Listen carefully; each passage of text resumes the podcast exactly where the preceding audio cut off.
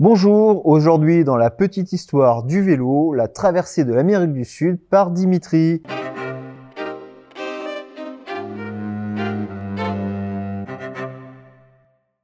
Bonjour Dimitri. Bonjour Alexandre.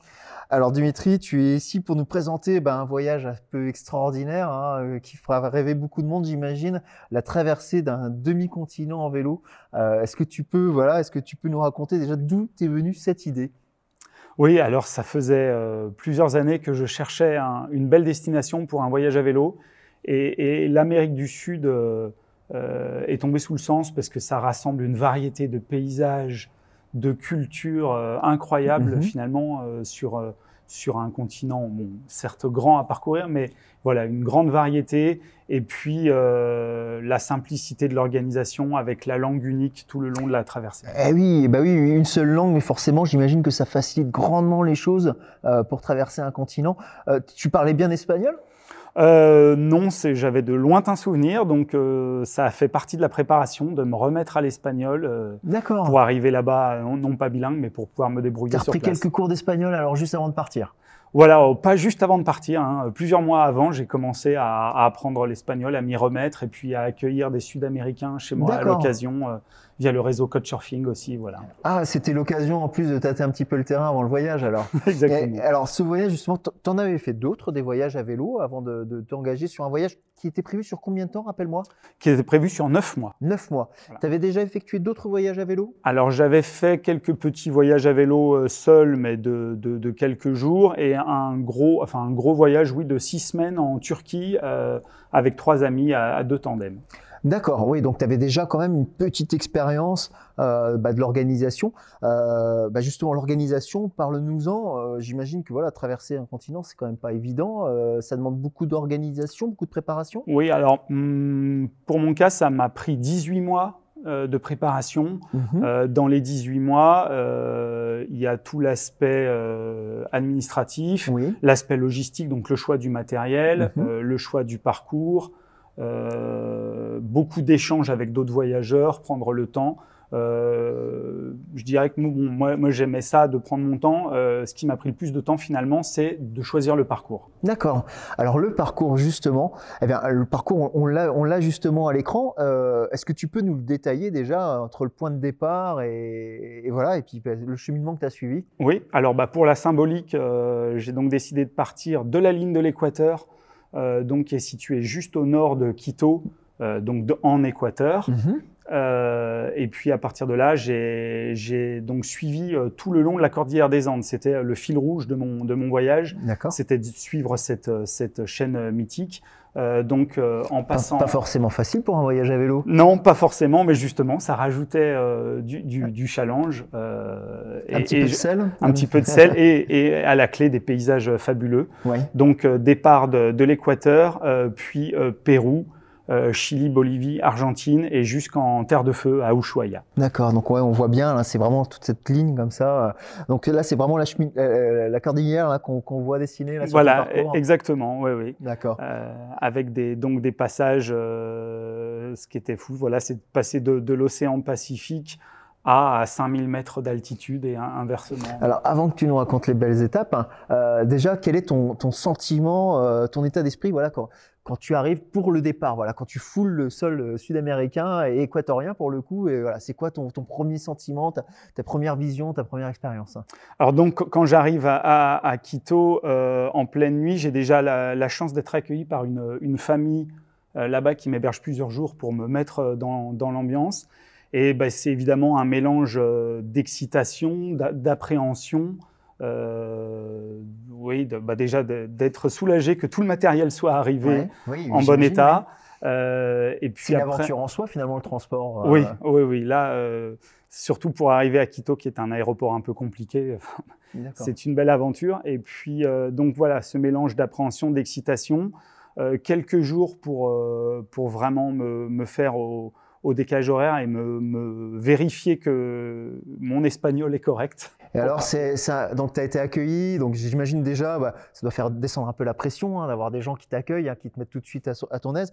Tu avais quand même un petit peu de pression, un petit peu de peur, euh, ou, ou, de l'excitation, euh, mêlée à un peu d'euphorie. Ouais, euh, ce sentiment. Euh C'était un peu tout ça à la fois, mais avec vraiment d'être pressé de, de, de partir, euh, parce que voilà, c'était l'aboutissement de 18 mois de, de préparation. Bah, ton point de départ, on, on l'a derrière nous. Oui, donc voilà. Donc, alors, c'est quoi Donc, bah, symboliquement, c'est la ligne de l'équateur. Sur la hein. photo, ce qu'on voit, c'est la ligne d'équateur. Voilà, alors on voit, ah, avec, on voit marqué le, le, N pour nord et le S pour sud. Donc, c'est vraiment la ligne de l'équateur. Donc, ça, c'est le point de départ. De départ, voilà, qui est à 20 km au nord le de kilomètre zéro de ton voyage. Exactement. alors. Voilà. D'accord. Exactement. Et puis, euh, le, le, temps de, de, traverser Quito, qui prend beaucoup de temps parce que c'est une ville qui s'étale sur, sur long. Et puis, très vite, on arrive dans la vallée des volcans de Quito, enfin de, de, de l'équateur. Et là, euh, au bout de quelques heures, on est déjà euh, de, dans le dépaysement total, en fait. Bah, j'imagine, euh, bah, ouais, j'imagine du dépaysement, tu as dû en avoir. Euh, parce que bah, tu nous as dit il y a une grosse, tu nous as dit il y a une grosse variété quand même de, de, de, profils, de parcours, de paysages à voir donc sur cette traversée de l'Amérique du Sud. Euh, justement, pour toi, quelles sont les, les, les étapes vraiment incontournables de, de ton voyage, euh, vraiment les, les, moments de rêve, hein, que, les étapes de rêve que tu, que tu as vécues? Mmh. Alors les, les, moments forts, euh, bah, déjà cette vallée des, des, volcans en Équateur qui est assez incroyable et puis. Euh... C'est celle qu'on a là justement là? Oui, celle voilà. sur la photo qui est derrière nous? Exactement. Beau, hein. Et puis et puis juste après, enfin juste après, quelques centaines de kilomètres après, j'entre dans la forêt amazonienne. Ah ouais, donc ça c'est transition voilà. euh, brute et totale. C'est assez incroyable. Oui. Euh, donc évidemment, avec des changements de climat aussi, on passe de Alors, 40 degrés. Juste, je, je t'interromps. On voit en effet donc euh, sur la photo, là, on te voit dans, dans la forêt. Alors là, c'est sympa. Il y a un petit pont, presque une petite piste. Est-ce que c'est tout le temps comme ça dans la non, forêt Non, non. Alors c'est pas c'est pas tout le temps comme ça. Mais en Amérique du Sud, globalement, beaucoup de routes ne sont pas asphaltées. Donc ça, c'est ce qui fait la beauté et la difficulté du, du, du, du trajet. Et c'est praticable en vélo? Alors toi, tu avais fait un choix atypique sur le vélo? C'était un vélo Ouais. couché? Oui, Euh, un à trois roues. Donc là, effectivement, j'étais obligé de pousser le vélo parce que c'était pas praticable. Mais euh, la plupart du temps, évidemment, j'étais sur le vélo et ça posait pas de, de problème. Et ça passe dans, dans, les pistes en Amérique du Sud, ça passe euh, même. Ça passe. Après, c'est un peu plus compliqué parce qu'on a trois, trois traces au lieu d'une trace. Donc Mhm. dans le désert, euh, c'est un peu plus compliqué. Alors justement, donc euh, tu as fait la vallée, la vallée des volcans. Voilà. Ensuite, tu as traversé la jungle. Et euh, après, dans les belles étapes, qu'est-ce que tu Bah, fais les- Fais les- rêver les gens qui nous regardent là. Justement, Bah, tu les, leur les conseilles d'aller euh, où? ouais, bah, les étapes justement, bah, le Salar des Uyuni qui est absolument fabuleux, euh, où j'ai passé trois jours, donc j'ai dormi sur le Salar. Donc On te voit là justement, on t'a en effet qui, en qui est photo donc là. le plus grand, le plus La grand lac salé posée, euh, du euh, monde. on a l'impression que tu es dans un désert, mais tu es, sur un lac salé en fait. C'est le lac Salé, mais c'est- c'est un désert, oui, D'accord. Effectivement, euh, avec euh, des îles au milieu, des îles de cactus Ah oui au milieu euh, du lac Salé. Donc Alors là, les conditions climatiques, c'est quoi? Eh bien, c'est très chaud la journée et très froid euh, la nuit, hein, comme dans un désert. Euh, en plus, avec une réverbération du soleil qui est évidemment très violente sur ces lacs salés. Euh, oui, on pouvait passer de plus, euh, plus 40 à, à moins 20 la nuit. Et sur ce relief, euh, voilà, dans ce paysage, c'était quoi la plus grosse difficulté pour toi C'était quoi? C'était mettre le camp, gérer l'eau, j'en sais rien. hein. Moi, j'ai pas fait ce genre de voyage. Alors, gérer l'eau, oui, sur le Salar de Uyuni et encore plus dans le désert d'Atacama qui était après, qui est un des endroits les plus arides de la planète, où évidemment il faut gérer l'eau. C'est ce qu'on voit à l'écran, c'est ça, Ouais, le désert? Exactement. Et donc ça, c'était l'étape juste après, donc euh, le lac salé alors. Voilà. D'accord. Euh, mais je dirais que sur le, le- tout le voyage, le plus gros challenge, c'est le vent. Euh, Ouais. et surtout sur la Patagonie, qui est aussi euh, un endroit, euh, enfin une étape incontournable pour moi. C'est la tornade qu'on voit là C'était en Patagonie justement? Alors oui, c'était sur le nord de la Patagonie, on va dire, euh, où effectivement il y avait des tornades, des vents très violents qui m'ont fait faire euh, des tonneaux. Ah, carrément? Ouais, ouais. Ah oui, le vent t'a Euh, retourné. Le vent m'a retourné et, sinon on me faisait avancer à 3-4 km heure de moyenne parce que si on conjugue le Ah. vent à des routes qui ne sont pas asphaltées avec euh, l'effet de tôle ondulée qu'on connaît bien quand on roule dans les airs, ça me faisait des, des voilà des moyennes de 3-4 km heure, c'est ouais. finalement la vitesse de quelqu'un qui marche bien certes, mais qui marche quand même. euh, euh, D'accord. Donc et donc sur, ces, sur cette étape-là, avec beaucoup de vent, c'était combien de kilomètres à peu près dans ces conditions-là? Oh bah, sur des étapes comme ça, je faisais péniblement 25-30 km par jour. D'accord. Sur un total de. Parce qu'on a, on a parlé du temps que tu avais mis 9 mois. hein, Ouais. euh, et Sur, il y avait euh, combien en kilométrage Alors de- de 12 bout en bout 500 km. 12 500 km. Et en dénivelé? Alors estimation? j'ai pas tout à fait, mais c'était entre 100 et 150 000 mètres à peu près. ouais. 100 et 500 150 000 mètres Parce de dénivelé positif. Ce que je te disais tout à l'heure, quand on traverse, les, quand on traverse la, la cordillère des Andes, quand on passe du Chili en Argentine, par exemple, euh, eh bien, on a 4000 mètres de dénivelé en, en une fois. Bah, on te voit là, tu es, sur un sommet qui est, qui à plus de 3000 Ouais, mètres. À plus de 4008. Plus- ouais, ah, ouais. oui, oui, bah oui. Et, et ça, c'était fréquent? Oui, c'est. T'en as J'ai eu combien eu, comme ça oh, J'ai eu une demi-douzaine de passages comme ça. D'accord. Voilà, avec notamment une descente, une fois je me souviens, de presque 5000 mètres jusqu'au Pacifique, euh, donc en 100 km. Une descente de 5000 mètres. Ah, Voilà. tu fais rêver tous les VTTistes, hein. Ah, je te le dis. Euh, et par contre, 100 à 150 000 mètres de dénivelé positif, enfin, pour ceux qui nous regardent, qui sont sur Strava, qui regardent leurs statistiques à la fin de l'année, enfin, à la fin de l'année, il y en a déjà que ça fait rêver, hein, 100 150 000 mètres de dénivelé positif. Euh, bah, bravo, parce que tout ça en 9 mois, euh, c'est quand même assez extraordinaire. hein. Euh, bah, du coup, bah, tu as vu des paysages extraordinaires. Donc, euh, tu as fini sur Ushuaia. Ushuaia, c'est quoi quand tu, quand tu arrives? Qu'est-ce qui t'a le plus marqué sur la fin de ton périple, visuellement et dans les décors traversés? Euh, ce qui m'a le plus marqué, euh, finalement, c'est le, oui, c'est- que c'est le temps qui change en, peu de temps, et c'est une variété. On passe, on, passe un col, on a tout de suite une autre variété de paysages. Euh, et, quand j'arrive à, à Ushuaia, c'est ce qui se vérifie à la fin, c'est que on a les quatre saisons en une journée. D'accord. Donc, quatre saisons en une journée, une grosse variété de paysages.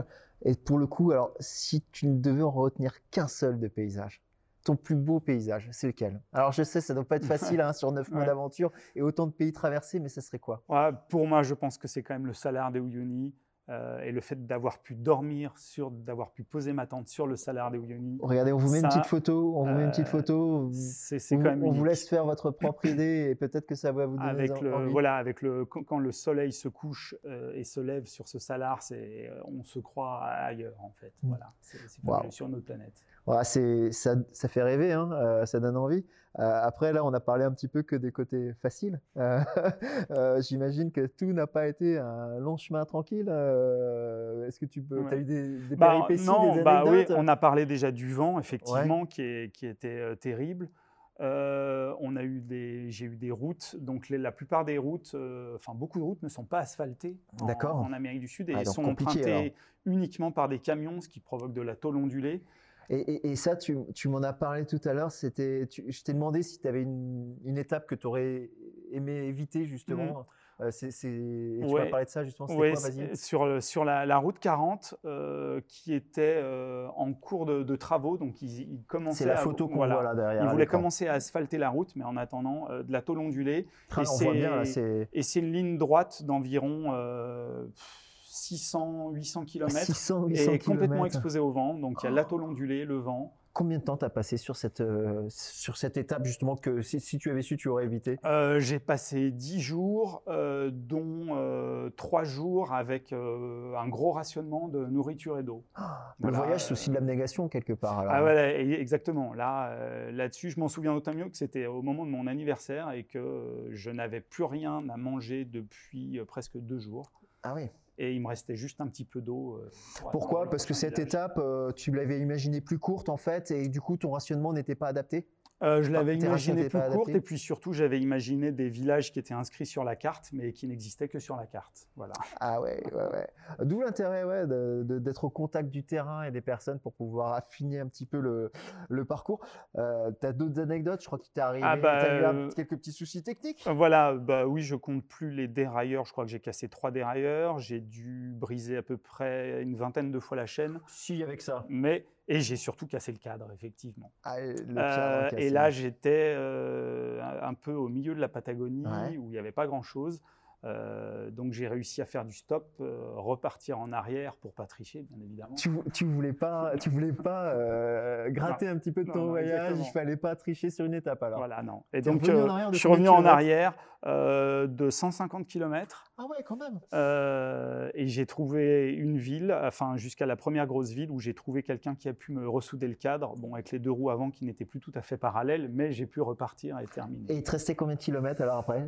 Oh, il me restait encore euh, près de 3000 km.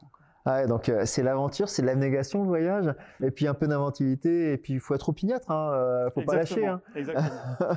bon, là c'est pour les anecdotes. Bon, ouais, ouais, les, les, mésaventures font partie de l'aventure. Euh, tu as, as, eu des belles rencontres, parce que parlons un peu du côté humain. Voilà, on a, on a parlé des paysages, du matériel, et le côté humain. Alors euh, Exactement. J'ai eu des belles rencontres euh, déjà euh, d'un autre cyclotouriste aussi suisse qui était en vélo couché avec lequel j'ai roulé pendant deux mois et demi. En vélo couché Tu Il était aussi en vélo couché.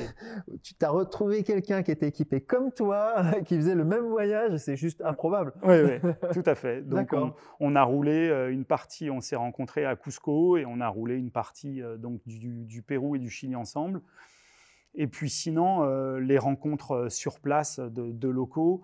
Euh, dès mon deuxième jour, je me souviens, beaucoup de voitures s'arrêtaient, ouvraient leurs fenêtres et me donnaient de la nourriture, par exemple, des boissons. Et puis j'ai carrément eu quelqu'un qui m'a invité en disant ah bah, dans deux jours tu vas arriver là où j'ai une maison de vacances, viens, viens chez moi, je t'accueille. Et je suis resté euh, trois jours dans sa maison euh, avec toute sa famille. Waouh, c'est vrai, c'est chouette quand même. C'est aussi important que les paysages traversés, ce qui reste sur le côté humain, en fait. Ça t'imprègne autant que les paysages traversés, que la beauté de, nature. bien évidemment. Et, et j'ai bien aimé cette alternance parce qu'il y a aussi eu des moments où je ne rencontrais absolument personne pendant deux semaines, et ce qui donnait encore plus de, de sel, évidemment, aux rencontres. Alors, euh, en conclusion, Dimitri, euh, bah, déjà, ça fait rêver, franchement. Euh, au-delà, bah, pour toi, dans ton être personnel, dans ta construction, bah, au-delà voilà, de ce périple à proprement parler en Amérique du Sud, ou simplement le fait de voyager, de voir de nouvelles cultures, de nouveaux paysages, euh, le voyage et le voyage en vélo à proprement parler, qu'est-ce que ça t'apporte euh, et en quoi ça te construit euh, dans la vie de tous les jours, si ça peut inspirer les gens qui nous regardent? Bah, Effectivement, comme tu l'as dit tout à l'heure, déjà, ça, ça développe vraiment l'abnégation et l'opiniâtreté. Ça, c'est des points. on se découvre finalement aussi. c'est aussi pour ça que je voulais voyager seul. C'était vraiment pour tester mes limites et, et, me découvrir. Euh, et tu fais bien insister sur le voyage à vélo, pour moi, qui change beaucoup du voyage ordinaire, c'est que le vélo est vraiment un facilitateur de, rencontres. Euh, en Amérique du Sud, finalement, il y a très peu de gens qui font du vélo, ça attire les, villageois.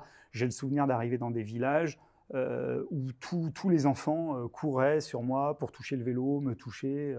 Ah, c'est des choses dont on n'a plus l'habitude euh, ici. Donc, euh, voilà. Ça te réapprend un peu les valeurs humaines et les valeurs essentielles qu'on perd peut-être un petit peu dans nos, sociétés modernes. Tout à fait, Ça, réconcilie avec la, nature humaine. C'est d'autant plus vrai dans les contextes actuels avec toutes les mesures de distanciation qu'on peut avoir.